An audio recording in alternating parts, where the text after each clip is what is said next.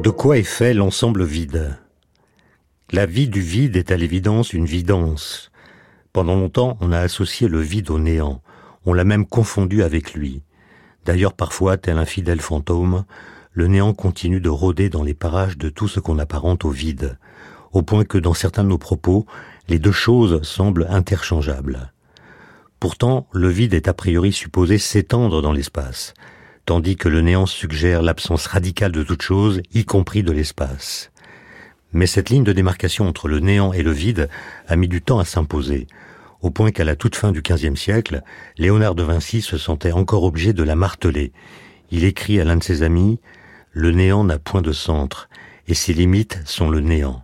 Partout où il existe un vide, il y a un espace, tandis que le néant existe indépendamment de l'espace. En conséquence, le néant et le vide ne sont point pareils. Fin de citation. Léonard de Vinci, dont on a pu dire qu'il possédait un rare don de l'intuition de l'espace, avait bien en tête qu'à la différence du néant, la notion de vide n'est pas séparable de celle de volume. Mais est-ce si sûr? La plupart du temps, nous définissons le vide comme étant ce qui reste dans un récipient après qu'on en a tout extrait. Mais ce faisant, nous finissons par tomber sur une difficulté d'ordre logique.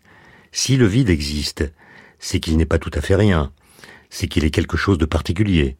Mais curieusement, ce quelque chose de particulier qu'il est ne doit pas être enlevé quand on fait le vide, sous peine de faire du vide en question un pur néant qu'il ne peut pas être, puisque nous venons de dire qu'il était quelque chose.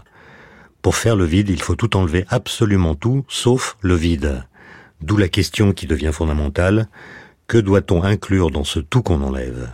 Faut-il considérer par exemple que l'espace pourrait finalement être retiré, éliminé, au motif qu'il ne ferait pas partie du vide? Mais alors le vide résiduel ne serait-il pas le néant dont nous l'avons pourtant distingué? Ou bien doit-on au contraire juger, comme le grand Léonard, que l'espace est finalement constitutif du vide, par conséquent impossible à supprimer? En d'autres termes, où faut-il interrompre la succession des exfiltrations? Qu'est-ce qui clôt la liste des entités physiques qu'on doit ôter pour réaliser le vide? Poser cette question, c'est insister sur le tout de la phrase le vide est ce qui reste après qu'on a tout enlevé. Un tout qui différera selon qu'on se réfère à telle théorie physique plutôt qu'à telle autre. C'est seulement à partir des objets auxquels la théorie reconnaît une existence autonome qu'il sera possible de définir, en imaginant leur élimination, tel ou tel type de vide. Le vide apparaît ainsi comme dépendant du mobilier ontologique de la théorie physique considérée.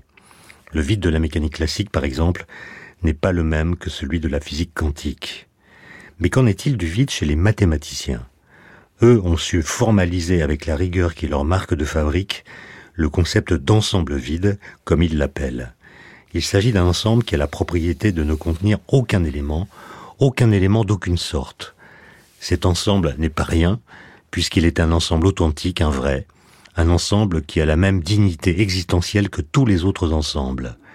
Il ne se confond donc nullement avec le néant, on pourrait même définir l'ensemble vide comme le réceptacle du néant, ce qui n'est déjà pas mal, en tout cas bien mieux que rien.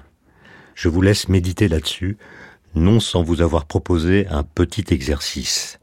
Prenez les trois mots phares de cette chronique, néant, vide et rien, et dites-les à la queue le le pour voir ce que ça donne.